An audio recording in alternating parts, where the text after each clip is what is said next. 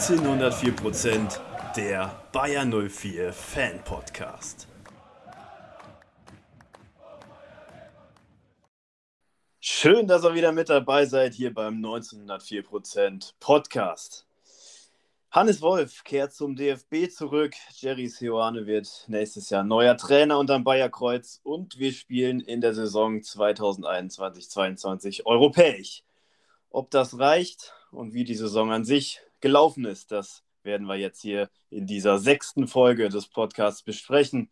Erst einmal begrüße ich natürlich ganz herzlich Tom. Ja, hallo Max, schön, dass wir wieder zusammengefunden haben hier am 1. Juni, also eher am 26. Mai, aber am Heute 1. Kommt am 1. Juni, ja. Genau. ja, Tom, ich habe schon äh, gerade angesprochen. Hannes Wolf kehrt zurück, Seoane neuer Trainer und wir spielen europäisch. Reicht das ganze ja oder nein? Ich würde sagen, routinemäßig blicken wir erstmal auf den vergangenen Monat Mai, was da so abgegangen ist bei, bei 04 Leverkusen die letzten drei Spiele standen an. Wie ging das Ganze denn aus? Ja, aus den letzten drei Spielen haben wir grandiose zwei Punkte geholt. Das ist auf jeden Fall nicht unser Anspruch gewesen. Die Defensive hat sich unter Wolf sehr, sehr verstärkt. Das war ja auch das Ziel. Dafür hat die Offensive deutlich gelitten. Was man auch an der Statistik sieht, dass wir in den letzten fünf Auswärtsspielen nur ein einziges Tor geschossen haben. Und das war auch noch der Elfmeter von Lars Bender gegen den BVB. Also nicht das Tor, worauf man, also wir sind stolz drauf, aber nicht das Tor, was man sich jetzt so unfassbar erarbeitet hat, spielerisch. Also in den drei Spielen, die waren gegen Bremen, Union und den BVB. Naja, also gegen Bremen sah es von Anfang an dürr aus, das Spiel. Ich glaube, ich meine sogar, es war Samstag 15.30 Uhr. Ich habe sehr, sehr schnell auf die Konferenz geschaltet, weil, also das war echt ein Kick, meine Güte, ich weiß nicht. Also, aber von beiden Teams, Bremen ist ja in der letzten Saison nicht dafür bekannt, grandiosen Fußball zu spielen. Und so sah das Spiel dann auch über weite Strecken des Spiels aus. Bremen hat sich wie praktisch alle Gegner gegen uns hinten reingestellt. Und dann geht so ein Spiel auch 0-0 aus. Würz hatte zwischenzeitlich das 1-0 geschossen. Das hat dann aber nicht gezählt wegen einer Abseitsstellung. Schade, die zwei Punkte verpasst, aber im Endeffekt haben die uns auch nicht mehr wehgetan. Platz 6 war sicher. Dann das Spiel gegen Union, wo es für die Unioner echt noch um was ging. Poyan Palo trifft natürlich gegen uns. Das war wieder, das war wieder typisch Bayer Leverkusen, dass der Leihspieler wieder trifft. Das war natürlich super. Aber ich bin immer noch überzeugt von Poyan Palo. äh, für uns das Tor Florian Wirz nach unfreiwilliger Vorlage von Wendell. Ja, dann geht dieses Spiel 1-1 aus. Wir haben nochmal Glück gehabt, muss ich sagen, gegen Union. Also wir hatten ein, zwei Möglichkeiten, vor allem die durch Diaby, der die Latte trifft. Aber Union hätte echt vor allem durch Max Kruse da zur Führung kommen können, wenn Tabsoba da nicht, ich weiß nicht mehr, wen es war, wen er da umgehauen hat in der ersten Halbzeit, wofür er gelb gesehen hat äh, im Konter. Also da hätte es echt 2-1 für Union stehen können und dann sähe es wieder blöd aus. Dann hätten wir wieder nur einen Punkt geholt. Und gegen den BVB, ja, erste Halbzeit klar die bessere Mannschaft gewesen. Dortmund schießt aus zwei Schüssen zwei Tore. Ungünstig gelaufen einfach. Ich glaube, der BVB hat einfach eine unheimliche Qualität, vor allem durch äh, Erling Haaland, Jaden Sancho und Marco Reus da vorne, die drei. Und gegen Dortmund darf es auch nicht peinlich sein, wenn du so ein Spiel mal verlierst und das, ich sag mal, aus von Lars und Sven Bender. Das Karriereende stand auch auf jeden Fall im Vordergrund. Es ging um nichts mehr. Und da muss ich auch nochmal Grüße gehen raus an Roman Bürki. Vielen, vielen Dank. Das war echt eine richtig, richtig geile Aktion, dass er da Lars Bender den Elfmeter noch reinschießen lässt. Auch von Hannes Wolf, dass er Lars Bender überhaupt noch bringt. Obwohl der ja gesagt hat, ich spiele nie wieder, weil es wahrscheinlich mit dem Bein einfach nicht klappt. Aber sehr schön, dass das nochmal geklappt hat. Ja, eine Statistik habe ich noch für den Mai. Und zwar in der Mai-Tabelle stehen wir auf dem Relegationsplatz 16. Zwei Punkte geholt. Hinter uns ist nur RB Leipzig und die zweite Mannschaft habe ich jetzt leider nicht mehr im Kopf. War der noch schlecht drauf? Also auf jeden Fall RB ist auf jeden Fall hinter uns. Das zeigt ja, dass wir oben mithalten können. Ja, toll. Ja, genau. Also ich, ich sag mal zum Spiel gegen Dortmund, Hannes Wolf hat es ja auf der Pressekonferenz richtig gesagt, nach dem Spiel im Vordergrund stand, dass unsere beiden Routiniers, die Fanlieblinge, ähm, das, das beste Zwillingspaar der Bundesliga-Geschichte, dass die beiden Benders aufhören, das stand im Vordergrund und äh, schade natürlich, dass das Spiel verloren wurde. Man hätte ihnen natürlich gerne einen Sieg gewidmet. Aber ähm, wichtiger ist es, dass die einen versöhnlichen Abschluss hatten und das hatte Lars Bender mit seinem Treffer ja allemal. Und äh, für Sven Bender war es ja auch eine tolle Situation, dann im letzten Bundesligaspiel nochmal gegen seinen Ex-Verein zu spielen. Hat also die Karriere mit äh, beiden Herzensvereinen beendet. 1860 München erstmal ausgenommen. Und äh, das ist ja irgendwie kein Zufall, oder? Dass, dass er genau in Dortmund, wo er eben herkam, die Karriere beendet. Also schöne Sache auf jeden Fall. Ja, auf jeden Fall ein sehr schöner Zufall. Auf jeden Fall auch für Sven, der immer auch von den Dortmund-Fans unglaublich gefeiert wurde und auch noch wird. Also ich glaube, wenn da Fans im Stadion gewesen wären, dann hätte die Süd auch gebebt für Sven Bender. Dann hätten die beiden auch nochmal eine Ehrenrunde gedreht ums Stadion. Wäre auf jeden Fall sehr schön gewesen. Ja, so sieht's aus. Das, das glaube ich auf jeden Fall auch. Das hat ja auch zum Beispiel Jürgen Klopp nochmal ähm, gemacht. Er hat ja ihn nochmal geadelt und ein paar Abschiedsworte an ihn gerichtet, an, an seinen Money. Ähm, konnte man auf der Bayern 04 YouTube-Seite oder auch auf Instagram sehen. Da gab es ja viele Ex-Profis, Trainer und so weiter, die an die Benders ihre Abschiedsworte gerichtet haben. Ähm, sehr schöne Sache und eben auch schön, dass die Dortmunder immer noch an ihn denken und dass er nicht einfach irgendein Spieler ist, der dann irgendwann mal von dann gezogen ist. Also, uns tut sehr weh, dass die beiden weg sind. Ähm, so welche findet man wenig noch in der Bundesliga, ganz ehrlich. Da kommen wenig Leute nach. Und Radetzky ist bei uns noch einer, auch der äh, erlebt langsam den Lebensabend seiner Karriere, auch nicht mehr der Jüngste.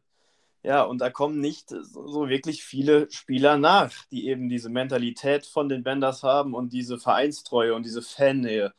Das ist wirklich sehr schade zu wissen, dass das ein, ja, eine der letzten Spieler waren, die eben ähm, noch so getickt haben und zu wissen, dass diese Spieler jetzt schwinden und so schnell nicht nachkommen, ist für jeden Fan eigentlich ein Schlag ins Gesicht.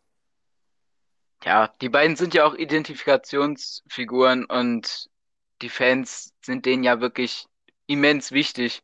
Was man ja nochmal an dem, fand ich sehr schön, das Video von der NK, wo Lars Bender das Bier äxt. Also da sieht man nochmal, Lars Bender war auf jeden Fall auch ein Teil von Bayern 04, ein Teil von uns und wird es auch, glaube ich, immer bleiben für jeden Fan von Bayern 04.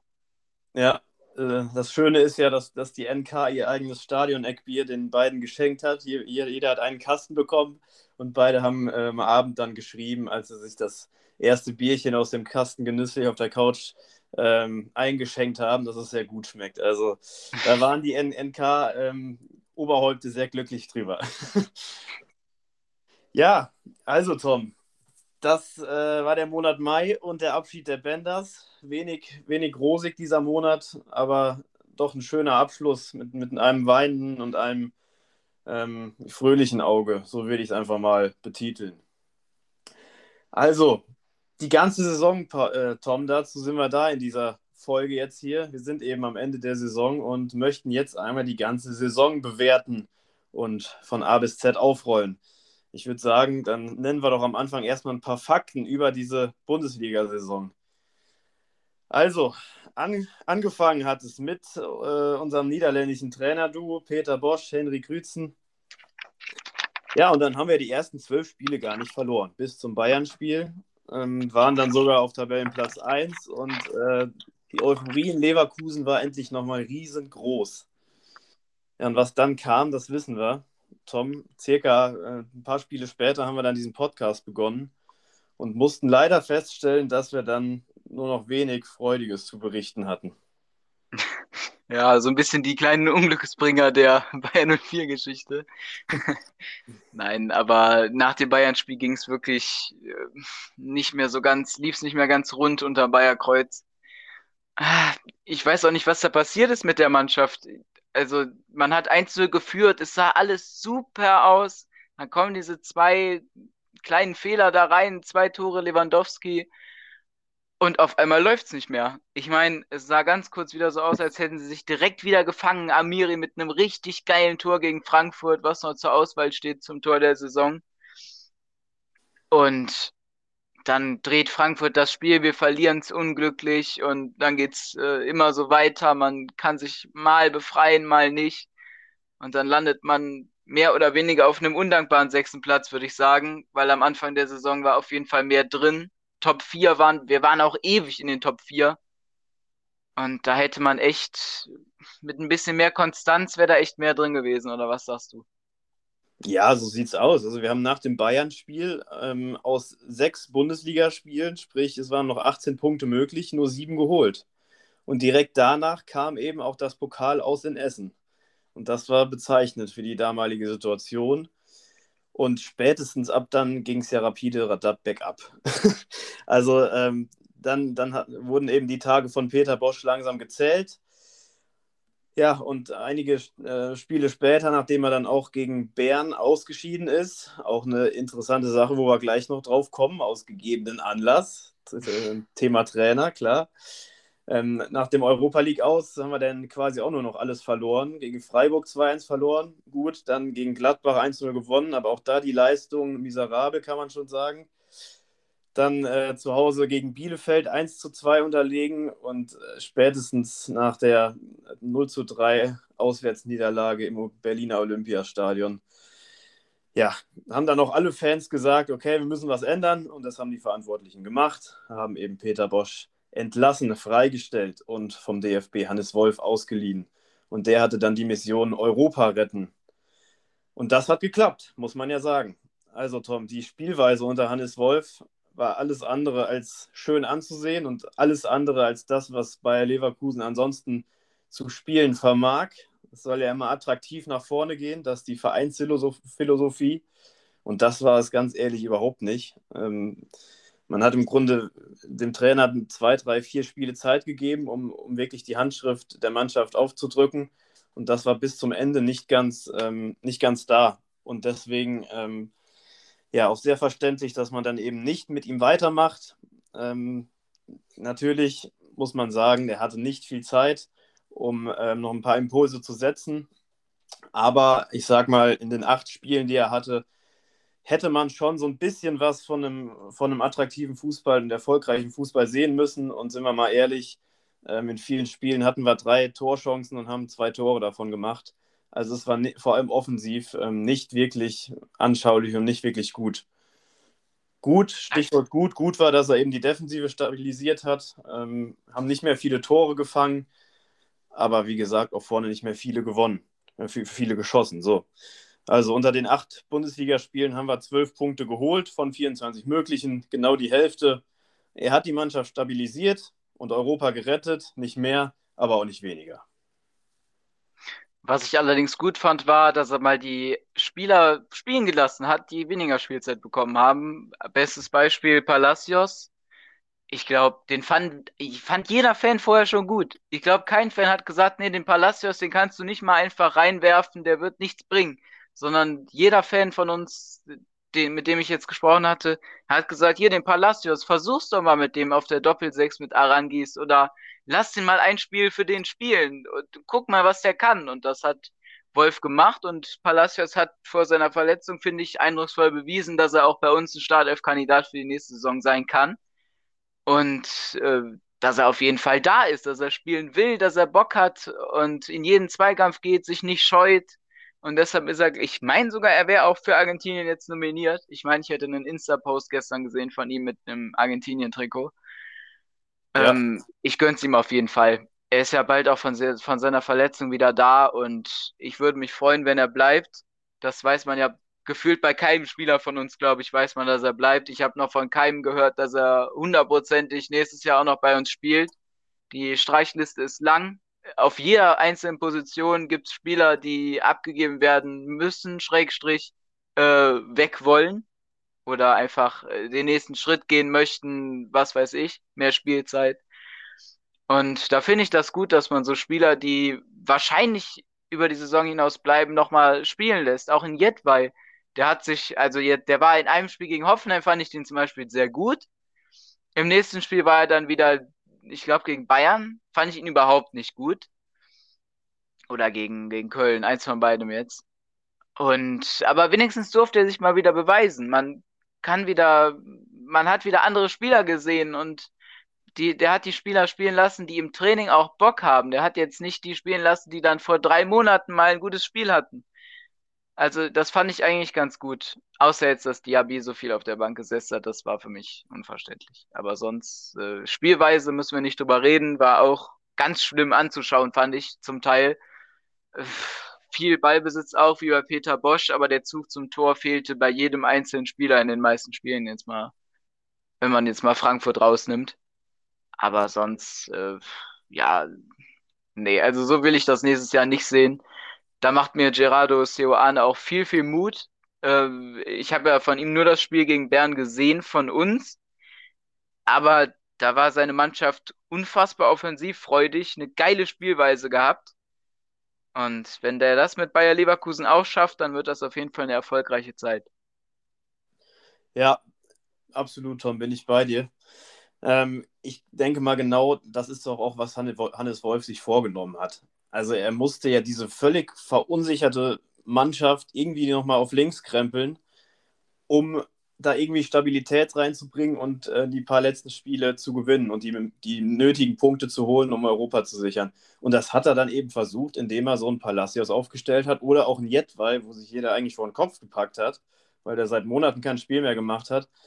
Ja, es hat ähm, semi gut geklappt. Man hat das Minimalziel erreicht und ähm, ja, damit, damit klappt das, damit war es das auch. Ich meine, Tom, für uns ist es auch immer schwer zu bewerten, wie jetzt die Leistung von Hannes Wolf wirklich war. Denn wir konnten bei keinem Training dabei sein. Wir wissen nicht, wie er mit den Spielern umgegangen ist. Diese ganzen internen Dinge, auf die haben wir überhaupt keinen Zugriff. Und von daher finde ich es immer schwer, aus der Ferne sowas zu bewerten. Das Einzige, was wir bewerten können, ist, sind oder sind die Spiele. So, die haben wir jetzt eben bewertet. Da geben wir so einen äh, halb guten Daumen, keinen Daumen nach oben, aber auch keinen nach unten. Und mehr können wir da auch eigentlich nicht zu sagen. Ich vertraue da auf unsere Verantwortlichen. Die haben gesagt, wir machen einen Cut. Wir ähm, holen Hannes Wolf nicht fest, sondern lassen ihn zurückgehen zur U18 vom DFB. Und damit wird das so mit Sicherheit auch gut sein. Also, blicken wir nochmal in so ein, in zwei Spiele von dieser Saison, Tom. Nämlich kommen wir zu unserer ersten Rubrik in, diesen, in dieser Folge des Podcasts. Werkself Zeitreise. Also, beliebte Rubrik. Diesmal ein wenig verändert. Tom und ich haben uns beide jeweils ein Spiel für den anderen rausgesucht, eben als kleines Special für die Zusammenfassung der kompletten Saison. Tom, ich würde sagen, willst du einfach mal starten? Ja, klar, ich kann beginnen. Also, mein Spiel ist äh, in dem Fall ein besonderes Spiel, weil es die erste Tabellenführung bedeutet hat, seit, ich glaube, sechs Jahren. Äh, 2014 damals die Spiele gegen Dortmund und Hoffenheim gewonnen, beide in den ersten zwei Spielen. Oder Paderborn war am dritten Spieltag, glaube ich, unentschieden oder so. Auf jeden Fall Platz 1 2014, Platz 1 2020 nach einem 4 zu 1 Sieg gegen Hoffenheim. Weißt du da noch die Torschützen?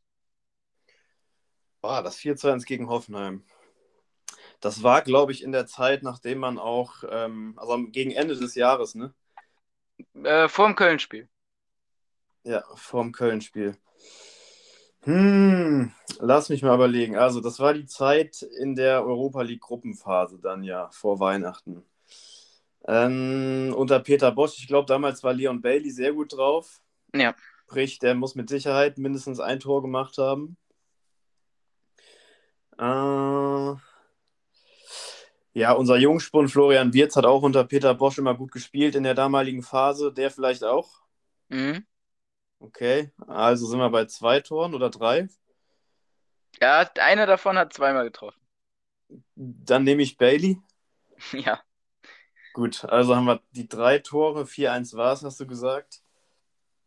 Ja, Tipp, der Spieler, der das 4-1 gemacht hat, wurde eingewechselt dann wird das mit Sicherheit Alario gewesen sein, der unter Bosch ja meistens als Einwechselspieler für, für Schick zum Zug kam. Ja, so ist es. Äh, Alario 90. Minute, 11 Meter, nach zwei gelb-roten oder einer, einer roten Karte sogar. Also Grillitsch und äh, Posch, glaube ich. Grilic oder Vogt, einer von beiden, äh, sehen beide die rote Karte. Leverkusen mit 11 gegen 9 macht das Spiel, spielt den Ball ein bisschen hin und her, kommt in der 90. Minute nochmal gefährlich vors Tor. Alario schießt per Elfmeter das 4 zu 1. Spiel war entschieden nach dem 3 zu 1 von Würz. Erste Halbzeit Doppelpack Leon Bailey, ein wunderschönes Tor äh, aus, dem, aus dem Halbraum von rechts, links oben in den Winkel mit seinem starken linken Fuß nach Ecke und Pass von Amiri. Ja, und dann Kramaric, ein katastrophal, katastrophaler Fehlpass auf Leon Bailey, der an Baumann vorbeischiebt. Hoffenheim kommt kurz nach der Pause nochmal gefährlich ran. Äh, Baumgartner 2-1, auch ein wunderschönes Tor. Kann auf 2-2 kommen, wenn Bebu nicht die Riesenchance vergibt. Oder wieder Baumgartner. Ich glaube, zwei Chancen waren es. Und dann Baumgartner hätte aber vom, praktisch vom leeren Tor den Ball nur einschieben müssen. Sehr viel Glück gehabt. Im Konter schießt Würz das 3-1, Spiel ist durch. Damit gehen wir zu deinem Spiel. Ja, schönes Spiel hast du dir rausgesucht. Äh, mein Spiel ist noch schöner, mag ich zu behaupten, denn es war sehr spektakulär. Der siebte Spieltag zu Hause gegen die Fohlenelf aus Gladbach endete 4 zu 3. Also sehr knappes Ergebnis und ein wahnsinnig turbulentes Spiel damals. Ähm, ich frage mal so, weißt du, wer der Spieler des Spiels damals war? Hm, boah. Damit lässt sich auch auf, auf einen äh, Doppeltorschützen schon hindeuten. Ja, dann müsste es Alario gewesen sein. Richtig, genau. Der mit einem Doppelpack.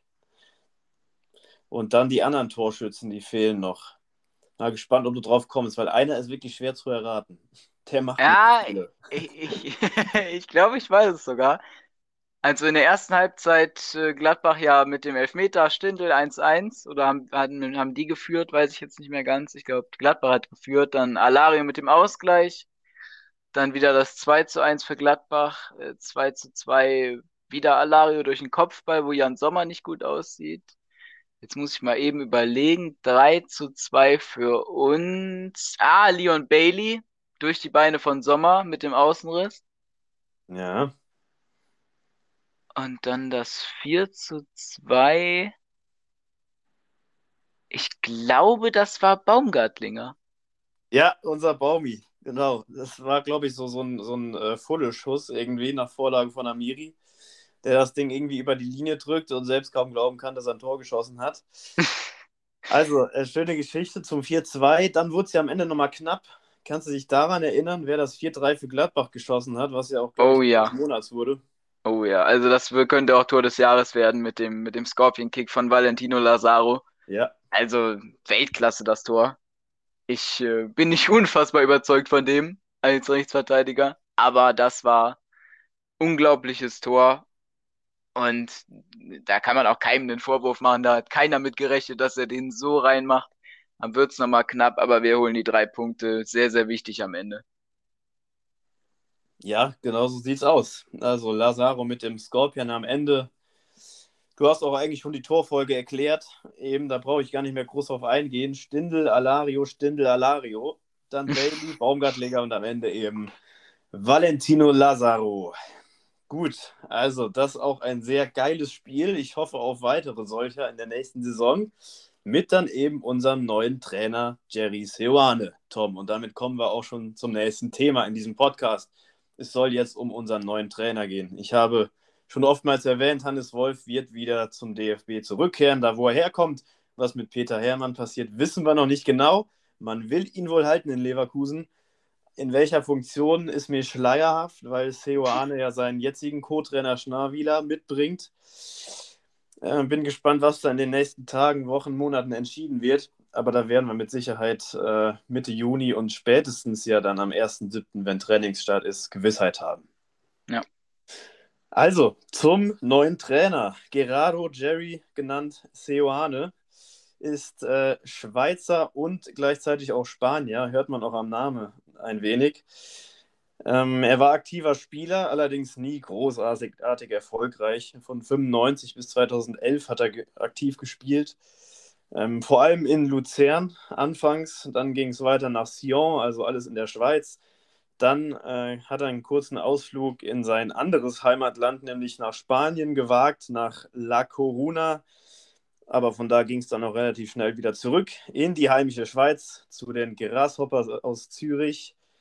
Und am Ende hat er seine Karriere, seine aktive Spielerkarriere wieder in Luzern beendet, wo er sie auch an, angefangen hat. Machen ja viele Spieler so, die in die Jahre kommen, die kehren nochmal zum Ex-Verein zurück und beenden da dann eben ihre Karriere. Ja, was hat er danach gemacht? Da hat er sich in zwei Jahre ein bisschen zurückgelegt, Trainerscheine gemacht und schon im Jahr 2013, also zwei Jahre später, die Jugend von eben, natürlich, wer soll es sonst sein, Luzern übernommen. Und da hat er sich äh, scheinbar gut eingestellt, hat sich schnell hochgearbeitet und war schon ab 2015, also wieder zwei Jahre später, Co-Trainer der ersten Herrenmannschaft. Und auch da machte er so einen guten Job, dass die Young Boys aus Bern auf ihn aufmerksam wurden und ihn 2018 verpflichteten. Ja, da hat er dann drei Jahre lang trainiert und sage und schreibe dreimal die Schweizer Meisterschaft gewonnen und einmal den Schweizer Pokal geholt. Also relativ erfolgreich in seiner, wenn auch kurzen Trainerkarriere. Das vielleicht eine Sache, die gegen ihn spricht. Er hat noch nicht sonderlich viel Trainererfahrung. Aber mein Gott, was soll's. Ähm, ich glaube, Roger Schmidt damals hatte auch nicht sonderlich viel Erfahrung, war bei Salzburg und Aalen, glaube ich. Ich bin mir nicht Paderborn sicher. meine ich auch noch. Paderborn, genau. Also ganz viele Stationen hatte er auch nicht. Er hat trotzdem sehr erfolgreich mit uns gespielt. Ich bin also sehr gespannt. Wen bringt er mit? Habe ich eben schon mal erwähnt. Sein Co-Trainer aus Bern, der seit 2019 mit ihm zusammenarbeitet. Patrick Schnarwieler. Äh, seltsamer Name. Habe ich erstmal ein paar Mal drüber lesen müssen. Jetzt habe ich es aber drin. Also Schnarwieler, auch ähm, früher aktiver Spieler, allerdings ebenfalls wie Seoane nicht groß erwähnenswert. Hat vor allem in der Schweiz auch gespielt, von 1990 bis 2002. Interessant ist, dass die beiden, weshalb ich sie als große Fußballfachmänner bezeichne, ähm, ein eigenes Trainertool, ein eigenes Trainerprogramm entwickelt haben und somit neben dem Trainerjob noch äh, kleine Geschäftsführer quasi sind. Wir haben nämlich so ein äh, Trainerprogramm entwickelt, was so ein bisschen SAP ersetzen soll. Die meisten ähm, Profiklubs arbeiten ja mit SAP, um die Trainingseinheiten zu planen, die Spiele zu analysieren, nachzubereiten, vorzubereiten wo die Spieler eben auch ähm, Einsicht in gewisse Datenbanken und so weiter haben, ähm, sich abmelden, anmelden können. Und die beiden haben eben das Ganze ein bisschen anders aufgearbeitet und haben das Unternehmen Plan and Play gegründet, äh, was eben neben SAP so ein neues Trainerprogramm sein soll für den Profifußball, aber auch für den Amateurfußball, also für jeden Amateurtrainer, jede Amateurmannschaft wirklich empfehlenswert. Interessant also, wie die das neben der aktiven Trainerlaufbahn machen. Ich stelle mir nämlich vor, dass das ziemlich viel Arbeit ist und trotzdem haben sie Zeit, noch so ein Unternehmen zu gründen. Also Chapeau, Hut ab davor von mir. Und mal eben drei Meistertitel zu holen. Ja, eben, genau. Also das ist nicht schlecht. Ich meine, sie machen sich alleine, haben noch drei andere Ex-Schweizer Spieler im Boot, aber trotzdem, ähm, das muss ihnen erstmal einer nachmachen. Ja, dann, Tom, glaube ich, mit das Wichtigste, warum wir ihn überhaupt geholt haben, der Spielstil von ihm. Der muss ja auch irgendwie zu uns passen. So ein Florian Kofeld stellt sich immer hinten rein und äh, rührt auf Beton an, hat nicht so einen attraktiven Offensivfußball spielen lassen, weshalb er für uns ja nie ein Kandidat war. Ein Seoane im Hingegen äh, spielt immer sehr offensiv, aggressiv, ein gutes Pressing, was wir eben auch schon gegen uns gesehen haben beim Europa League aus gegen, gegen Bern. Und er stellt sich eben nicht hinten rein, egal gegen wen es geht. Ich meine, mit Bären hätte er sich gegen uns auch hinten reinstellen können und auf Konter lauern können. Hat er nicht gemacht und dass das sehr gut geklappt hat, haben wir dann auch eben schmerzlich, schmerzlich gesehen. Ja, und an sich ähm, kann man zu den beiden Trainern sagen, dass sie eben sehr, sehr strukturiert arbeiten, eben auch vor allem aufgrund dieses Programms, was sie entwickelt haben. Patrick Schnarwiler sagte mir, äh, ihr Erfolgsrezept in Bern war immer, dass sie von A bis Z alles sehr gut durchorganisiert, sehr gut durchstrukturiert hatten. Und genau das wollen sie jetzt bei uns in Leverkusen auch fortsetzen. Ich bin also sehr gespannt auf die beiden. Sind wir mal ehrlich, Tom, man sagt zu jedem Trainer am Anfang, ja, der, der passt bestimmt gut zu uns, könnte was werden. Wie es dann wirklich wird, wissen wir erst in ein paar Monaten. Aber am Anfang sage ich, ich bin sehr gespannt auf die beiden und kann mir eine gute Zeit mit den beiden wirklich vorstellen. Ja, und das hört sich ja alles auch gut und vor allem modern an. Und der Fußball entwickelt sich ja sehr in Richtung Laptop-Trainer. Äh, anscheinend scheint Seoane sogar ein Computertrainer zu sein und kein Laptop-Trainer, wenn man sich das so anhört. Äh, beide Computerfachmänner anscheinend, wenn sie so ein Programm entwickeln. Wahnsinn, wirklich. Wenn man das schafft, nebenbei noch äh, Meister zu werden, Pokalsieger und die Schweizer Liga mal eben auseinanderzuschießen und äh, uns dann auch mal eben in der Europa League. Das ist schon aller Ehren wert. Das Spielsystem, ja, muss man glaube ich nicht viel zu sagen. Offensive, Offensive, Offensive. 4-4-2 ähm, meist bei Bern gespielt. Ähm, die Stürmer Fassnacht und Ensame, wenn ich mich nicht ganz irre. Der dritte Name ist mir entfallen von dem Stürmer, weiß ich jetzt nicht mehr ganz. Irgendw auch irgendwas mit S, glaube ich. Bin mir aber nicht, ich bin mir nicht mehr sicher. Ja, und im 4-4-2 dann immer auf den Ball aggressives Pressing, wie du ja schon gesagt hast, auf den Gegner, auf die Verteidiger schon zu machen, im Mittelfeld dann spätestens den Ball zu erobern und dann fluchtartig in den gegnerischen Strafraum einzudringen und das Tor zu schießen. Das war sehr, sehr gut zu sehen gegen Bayer Leverkusen, wo sie uns phasenweise echt überrannt haben zur Halbzeit mit dem 3 zu 0. Wir kamen ja dann nochmal gut ran. Patrick Schick da eins der besten Spiele im Leverkusen-Trikot gemacht diese Saison. Und da bin ich gespannt, wie es in Leverkusen machen wird, denn unser System ist ja, unsere Spieler, unser Kader sind, ist ja mehr auf ein 4-4-2 ausgerichtet, finde ich. Äh, 4-2-3-1, Entschuldigung. Und er will ja 4-4-2 spielen. Ich glaube, da muss er sich auch umstellen. Also ja. die Spielidee wird erhalten bleiben, aber das System, denke ich mal, muss er wechseln, dadurch, dass Würz oder Amiria auf jeden Fall auch spielen müssen, als Zehner oder als hängende Spitze oder Paulinho jetzt. Deshalb denke ich, dass wir nicht mit dem 4-4-2 in die Saison gehen. Oder was meinst du dazu? Ja, es ist natürlich, ähm, wenn du ein 4-4-2 spielst und wirklich äh, zwei, zwei Stürmer einsetzt, ähm, brauchst du im Grunde die beiden Sechser, die mehr Sechser als Achter sind, die also hinten eher mal abräumen. Und da sagst du schon richtig, das, das ist kein Amiri, das ist kein Wirtz, das ist vielleicht noch ein, ein Palacios und ein Arangis, aber ähm, man muss ja sehen, dass die alle irgendwie zum Zug kommen und deswegen, klar, muss er da vielleicht auf drei Sechser bzw. Achter zurückgreifen und eben die zweite Spitze wegnehmen. Ich bin gespannt, wie er es macht. Eine Variante wäre natürlich auch, dass er vorne Schick oder Alario spielen lässt und diese hängende Spitze daneben Paulinho, ähm, äh, ja, Paulinho spielen lässt. Aber wie sich das dann entwickelt, ist, ist die Frage. Ich bin sehr gespannt, was er daraus macht. Bin gespannt auf den Trainingsstart. Wie gesagt, ich äh, halte erstmal viel, viel von ihnen, aber was wirklich daraus wird, werden wir dann in ein paar Wochen und Monaten sehen. Tom, ich bin sehr gespannt auf die beiden, auf die neue Saison. Eigentlich wie immer, wenn man mit einem neuen Trainer reinstartet. Ja, ich habe auch mega Bock jetzt schon auf die neue Saison. Die alte ist gerade eine Woche vorbei, aber ich könnte jetzt sofort in die neue starten. Ich glaube, den Spielern geht es nicht so. die meisten haben jetzt noch äh, eine EM oder einen U21-Wettbewerb oder was weiß ich nicht vor sich. Und das wird für die Spieler jetzt eine sehr, sehr harte, äh, nicht lange Sommerpause, denn viele haben ja kaum Pause. Ich denke mal, Trainingsstart 1.7. sind wenig Spieler dabei, die dann am Ende äh, immer noch Teil des Leverkusener Kaders sein werden. Ja, genau, und da hast du schon was Gutes angesprochen. Äh, wer noch Teil des Leverkusener Kaders ist, äh, bekannt wurde heute, eben Ende Mai, dass Alexander Dragovic das nicht mehr sein wird. Leider Gottes. Ähm, ich finde ihn sehr, sehr äh, sympathisch, ist eine Kampfsau, hat in den letzten Spielen ähm, eine gute Leistung gezeigt, aber letztendlich, letztendlich haben wir da eben doch vielleicht äh, qualitativ bessere Leute. Ihn zieht es also zu seinem Herzensclub nach Belgrad. Roter Stern ist ja die nächste Station für ihn. Viel Glück dann Alexander Dragovic in Belgrad. Thema Bayern 04 abgeschlossen. Äh, ich will nicht sagen erfolgreich, aber auch nicht unerfolgreich. Es war so durchschnittlich. Meist eher durchwachsen, würde ich das Ganze betiteln. Ja, Tom, würde ich sagen, kommen wir auch äh, zu der letzten wirklichen Station in diesem Podcast, nämlich den Transfers, Kaderplanung für die nächste Saison.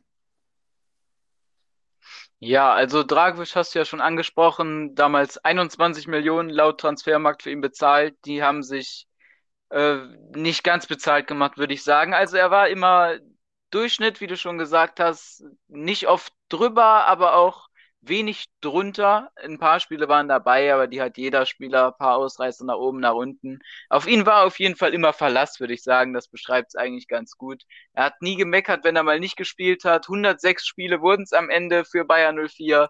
Ist eine super Quote, finde ich. 106 Spiele, das muss man erstmal schaffen. Äh, vor allem, wenn man so Spieler wie Sven Bender und Tar vor sich hat oder am Ende noch Tabsoba. Ja, wer geht noch? Hm, ich habe letztens eine Streichliste gesehen. Namentlich waren da drauf Mitchell Weiser, Wendell, äh, Jetwei, Retzos und äh, Joel Poyanpalo. Und eben die äh, Spieler, die nicht gehen sollen, aber die bei einem längeren Angebot, größeren Angebot gehen könnten, sind äh, Leon Bailey, Lucas Alario, vor allem die beiden und Jonathan Tah. Mal gucken, was auf uns zukommt. Ich bin gespannt. Und äh, aber um die Spieler, die wir verkaufen, soll es, glaube ich, weniger gehen jetzt, sondern eher um die Spieler, die wir kaufen könnten. Ähm, wen würdest du denn, also ich habe hier immer vier Namen aufgeschrieben, aber ich würde dich jetzt mal fragen, wen hättest du denn gerne zum Beispiel in der Innenverteidigung bei uns? Ja, Innenverteidigung. Also, ähm, um nicht direkt einen Namen zu nennen, ich finde, sehr wichtig wäre, wenn wir endlich mal einen vernünftigen Linksfuß in der Innenverteidigung haben. Schon Peter Bosch hat das bemängelt und diese Personalie nie bekommen weil wir eben keinen passenden gefunden haben am Markt. Denn fürs Aufbauspiel, Leverkusen will ja immer von hinten raus spielen, attraktive Fußball spielen, dann ist es eben wichtig, dass vor allem die Innenverteidiger das Spiel aufbauen. Und dann muss eben auf der linken Seite der Innenverteidigung auch jemand sein, der einen starken linken Huf hat. Und wenn er nur einen starken rechten Huf hat, ist das teilweise schwierig. Und genau so einer fehlt uns. Also wir brauchen im Grunde einen Innenverteidiger mit starkem linken Fuß, ähm, ich glaube, Badiashil ist da eine Option. Aber ob das natürlich klappt, ist fraglich. In der Bundesliga gibt es zwei Leute, die ich gerne bei uns sehen würde in der Innenverteidigung. Die sind allerdings beide Rechtsfüße. Namentlich Marvin Friedrich von Union und Jeremy Saint-Just von Mainz 05. Sind ja auch schon ähm, länger bei uns im Gespräch. Das ist jetzt nichts Neues. Finde aber beide wirklich gut. Manko ist eben, dass sie beide keinen, keinen starken linken Fuß haben. Ja, die beiden hast du schon angesprochen. Einen davon habe ich auch aufgeschrieben, nämlich äh, Saint-Just. Also ich glaube, Friedrich brauchen wir nicht drüber reden. Das wäre eine super Verstärkung. Ist einer der besten Innenverteidiger der Bundesliga gewesen im letzten Jahr. Unheimlich kopfballstark, äh, nach jeglicher Art von Standards.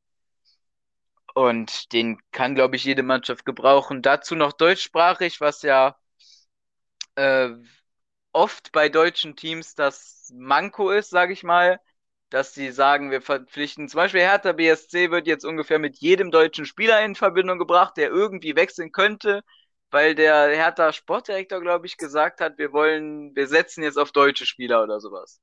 Habe ich, ich, ich habe das gelesen bei Fußballtransfers oder wo weiß, was weiß ich wo. Also ja. die werden wirklich mit jedem deutschen Spieler in Verbindung gebracht, was jetzt da Name-Dropping ist und was nicht, das, das weiß ich selber nicht. Ja, es ist ja auch wichtig, Tom, ne? Also, dass man so die, die Grundlagen nicht verliert, denn sind wir mal ehrlich, wenn wir im Kader ähm, 24 Spieler aus sieben verschiedenen Nationen haben, dann ist die Verständigung unfassbar schwer. Und wenn es so Leute gibt wie Leon Bailey, die sich im Grunde weigern, richtig Deutsch zu lernen, dann erschwert das die Situation doppelt. Und ein Team muss eben zusammenstehen und wenn es nicht dieselbe Sprache spricht, ist das eben sehr, sehr schwer. So, und von dem her ist das auf jeden Fall auch immer ein, ein, eine Option beim Spielerkauf, dass der Spieler entweder schon die Landessprache spricht oder wirklich bereit dafür ist, diese zu lernen. Und äh, deswegen kann ich da den Hertha Sportdirektor schon teils verstehen.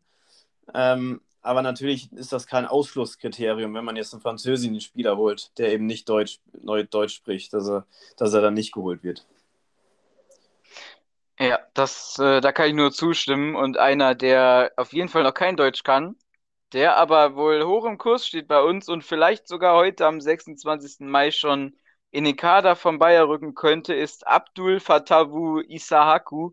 Ich entschuldige mich für jegliche Aussprache dieses Spielers. Ich habe keine Ahnung, ich kenne ihn nicht.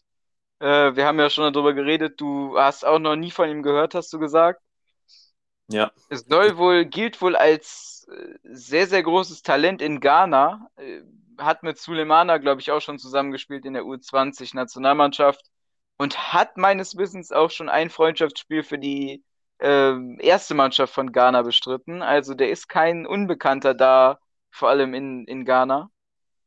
Und wenn er, der kann auf beiden Flügeln spielen, so wie im offensiven Mittelfeld. Also hört sich so ein bisschen wie Paulinho damals an, auch 17 Jahre alt, Megatalent und ähm, was ist der Ausdruck, den man für sowas immer verwendet? Juwel. Ähm, ja, Juwel zum Beispiel.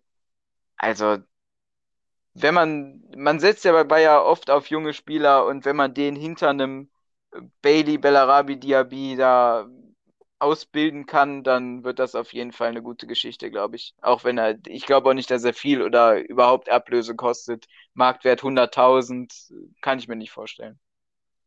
Ja, bin ich auch gespannt. Wünschen wir ihm, wenn er wirklich kommt, dass er dann eben nicht so eine Misere ähm, verzeichnen muss, wie Paulinho das jetzt die ganzen Jahre musste.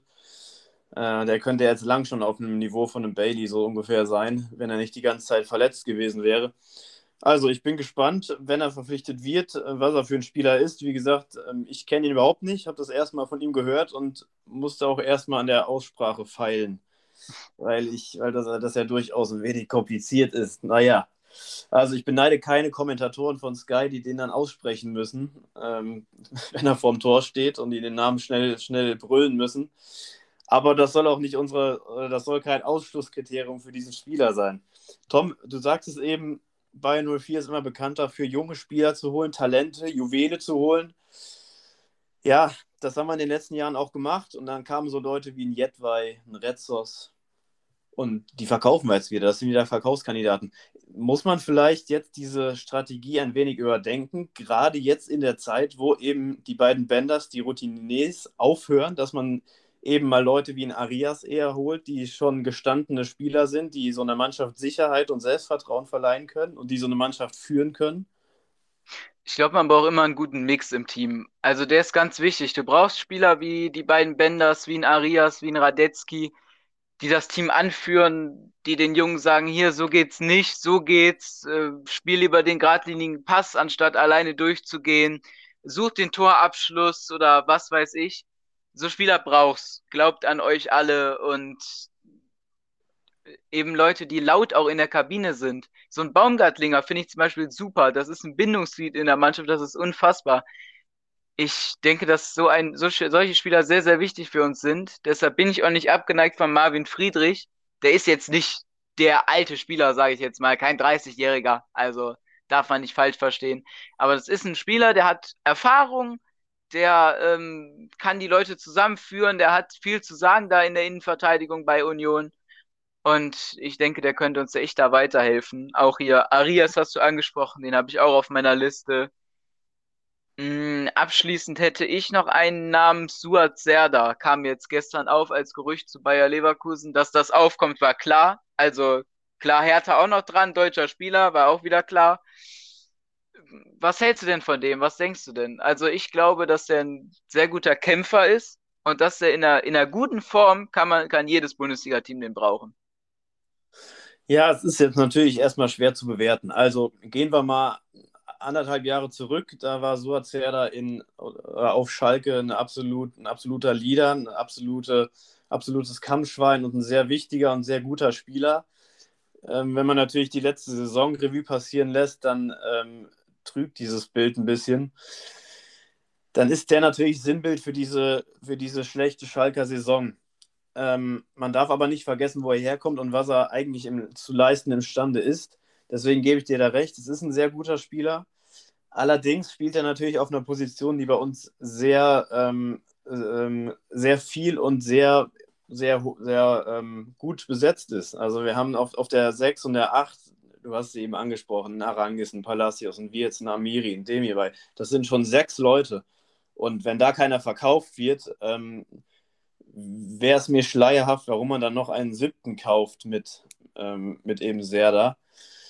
Deswegen, wenn, wenn ein bis zwei Leute mindestens verkauft werden, kann man ihn als, als ähm, Ergänzungsspieler holen. Ob er das natürlich will, weiß man nicht. Aber wenn keiner verkauft wird, wäre das, ähm, finde ich, ja, eher rausgeschmissenes Geld. Ja, den Punkt sehe ich auf jeden Fall. Also ich hätte auch gesagt, Serda, also sollte Serda jetzt in der nächsten Woche in Leverkusen auftauchen, dann wissen wir auf jeden Fall, dass Bayer auf jeden Fall äh, einen Mittelfeldspieler verkaufen wird. Anders kann ich mir das nicht vorstellen. Wir haben jetzt schon den Engpass im Mittelfeld, dass zu, wir zu viele Spieler haben. Und wenn da sieben Mittelfeldspieler sind und wir spielen 4-4-2, es können eh nur zwei spielen in der Mitte, dann denke ich nicht, dass wir noch einen siebten oder wie viel es jetzt waren, holen. Kann ich mir nicht vorstellen. Ich denke, dass Serda nur als Ergänzung oder als Tausch, sage ich mal, kommt, sollte uns einer verlassen. Ja, ich habe auch noch äh, den, den Baumi vergessen. Ne? Also es wäre noch einer mehr. Stimmt. Also wir sind da eigentlich schon fast überbesetzt. Deswegen, ist, wie du schon sagst, wenn er ähm, dann Leverkusen auftaucht, kann man sich sicher sein, dass mindestens einer aus, aus der Mitte, aus der Zentrale geht. Ja, Tom, wo ich noch Bedarf sehe, ähm, wo ich schon seit Jahren nachschreie, ist die linke Verteidigerposition. Ja, definitiv. Also Wendell, ähm, sorry, aber seine Tage sind jetzt endgültig bitte mal gezählt. Ähm, der ist seit Jahren, oder ich sag mal so, der kam ja von Grêmio Porto Alegre, damals aus, aus Brasilien, 2014. Und dann hat er sich langsam aufgebaut und war dann ja ein, zwei Saisons wirklich ein richtig guter Rückhalt hinten links. Und wir dachten, jetzt haben wir diese ähm, Position nach äh, Michael Katlitz und Sebastian Bönig endlich gut besetzt. Aber sind wir mal ehrlich, seit ein paar Saisons baut er immer weiter ab. Und ich meine, dieser, dieser, dieser Rückpass im letzten Dortmund-Spiel, jetzt was zum Gegentor führte, das ist ja ein Sinnbild für seine Leistung in den letzten Spielen. Und ähm, ich hätte keinerlei Verständnis dafür, wenn man ihm, ihn jetzt nochmal eine Saison gibt und nochmal hier und da spielen lässt. Weil der ist defensiv unfassbar instabil und offensiv kriegt er auch nicht mehr viel hin. Ein Sinkgraven an seiner Seite, wenn er fit ist, hat er den längst verdrängt, aber auch der ist vor allem defensiv nicht wirklich stabil und ge gegen große Gegner, wenn dann Kingsley Coman auf ihn zukommt, dann, dann wird er klein und ähm, sieht da immer alt aus. Also, meine Meinung, linke Verteidigerposition, Wendell verkaufen, Sinkgraven als Backup behalten und einen richtig guten Linksverteidiger dazu holen. Namen kann ich jetzt nicht wirklich nennen. Ähm, Vorbild wäre da irgendwie so ein Robin Gosens oder selbst ein Christian Günther von, von, von Freiburg ist so eine Kampfsau, genauso einen, den wir brauchen würden. Also ähm, Spieler aus der Kategorie wären da, denke ich, für uns wirklich ähm, eine gute Option. Ja, Gosens ist ein großer Name, glaube ich, für das Geld, was wir einnehmen werden. Hm, ich habe gerade eine Nachricht bekommen von einem Mike Tresor, Mike, Mike Tresor, weiß ich jetzt nicht, wie er ausgesprochen wird von Willem Twee. Ich glaube, er ist sogar Linksverteidiger. 500.000 Euro hat er Willem Twee damals gekostet. Äh, einer meiner Follower ist sehr, sehr überzeugt von ihm. Äh, Henrik, Grüße gehen raus. Mm, also, wenn man den holen könnte, der ist wohl Stammspieler bei Willem Twee jetzt und hat sich wohl durchgebissen und im FIFA-Karrieremodus scheint er auch gut zu sein. und äh, den will er haben. Also, aber ich kenne ihn jetzt persönlich nicht. Ich müsste jetzt gleich mal nach ihm recherchieren. Habe ich gerade gesehen, die Nachricht. Da hätte ich nichts gegen. Oder was sagst du? Einer, der sich Linksverteidiger 19, ich glaube, der ist auch noch relativ jung. Äh, Alter habe ich jetzt nicht im Kopf, aber wenn er sich durchsetzen kann als Linksverteidiger. Ja, also wie gesagt, mir wäre so, so, ein, so, ein Kampf, so ein Kampfschwein wie Christian Günther lieb.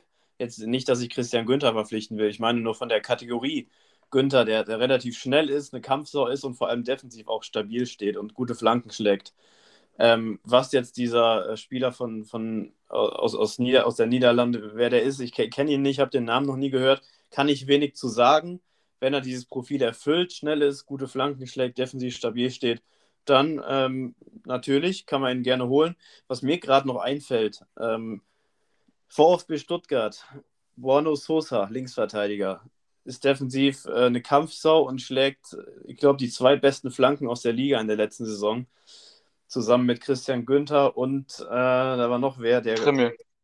Äh, ja, Trimmel und vor allem Kostic. Das war also Kostic, ähm, dann eben Christian Günther und Sosa waren die drei besten Flankengeber der Liga. Also das wäre so einer, der genau ins Schema passen würde. Ähm, war ja auch für die deutsche Nationalelf im Gespräch. Das hat jetzt nicht geklappt. Also das wäre so ein Spieler, den ich mir wünschen würde, vom Profil her. Ja, ich sehe den Punkt, aber ich glaube, einen Günther kriegst du nicht von Freiburg losgeeist. Der lebt diesen Verein. Ähm, solange Christian Streich da ist, ist Günther Kapitän und den, den kriegst du da nicht weg. Auch ein Borna Sosa, der hat die Saison seines Lebens, glaube ich, gespielt. Bei Stuttgart war er vorher mehr auf dem Ast Abgang oder mal nicht, mal ja, mal nicht. und dann letzte Saison so eingeschlagen dadurch, dass Kalajdzic im Sturm steht. Der ist zwei Meter groß, da kann die Flanke auch mal zehn Zentimeter zu hoch sein, den kriegt er trotzdem. Mm, also Sosa auf jeden Fall ein super Spieler, aber ich weiß nicht, ob der nicht auch die Unkonstanz ein bisschen verkörpern würde, wenn ich mir die Saisons davor so ein bisschen anschaue. Schwierig. Außerdem die Ablöse, ob wir das stemmen können, das, da bin ich mir auch noch nicht sicher. Marktwert müsste irgendwo zwischen 9 und 11 Millionen liegen. Oder 9 ähm, und 15, sagen wir mal so. Ich weiß nicht, ob das nicht auch ein bisschen zu teuer ist, jetzt in der Corona-Phase. Ja, nochmal zu Günther. Ähm, ich meinte vor allem, man müsste so einen Spieler holen, der so ein Profil wie Günther hat. Sprich, eine Kampfsau, schnell, guter Flankengeber. Christian Günther ähm, will, will ich nicht in Leverkusen sehen. Der, der soll in Freiburg bleiben. Der ist da eine Identifikationsfigur, finde ich super. Also den, den, meinte ich jetzt nicht, dass man den verpflichten soll. Aber klar, das, da hast du auch wieder recht mit Sosa. Da muss man einfach die Fühler auf, ausstrecken und gucken, wo man irgendwen aufschnappen kann. Linksverteidiger ist ja eigentlich bei jeder Mannschaft so ziemlich ein Problem und bei uns eben jetzt auch schon wieder. Ja, mit Zinkgrafen konnte man die Lücke nicht wirklich schließen. Bin gespannt, ähm, wen Simon Rolfes da mit seinen Scouts ähm, aus dem Ärmel zaubert. Wir lassen uns überraschen. Ja, Tom, dann haben wir, glaube ich, lang genug über die Position gesprochen.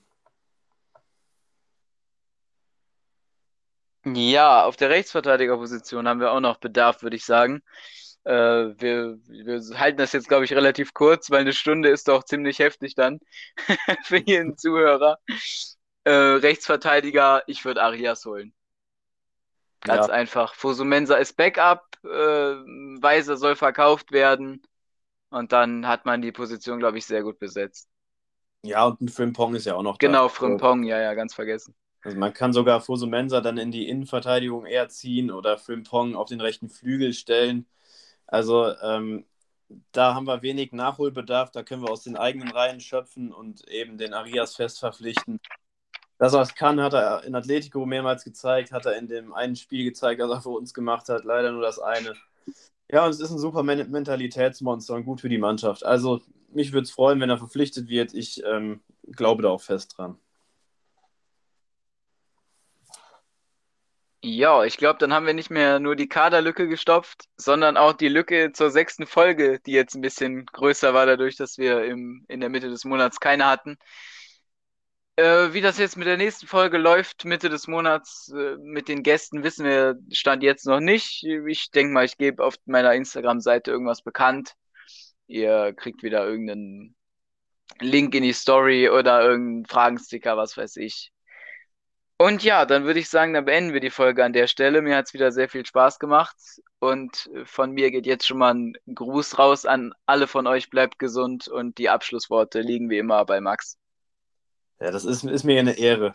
Und äh, ich würde die, ganz, die ganze Folge, mir hat es auch Spaß gemacht, Tom. Äh, ich würde die Folge gerne so, end, so beenden, wie Lars Bender bei uns angekommen ist und jetzt wieder abgetreten ist. Also liebe Bayern 04-Fans, schwarz-roten Gruß und habe die Ehre.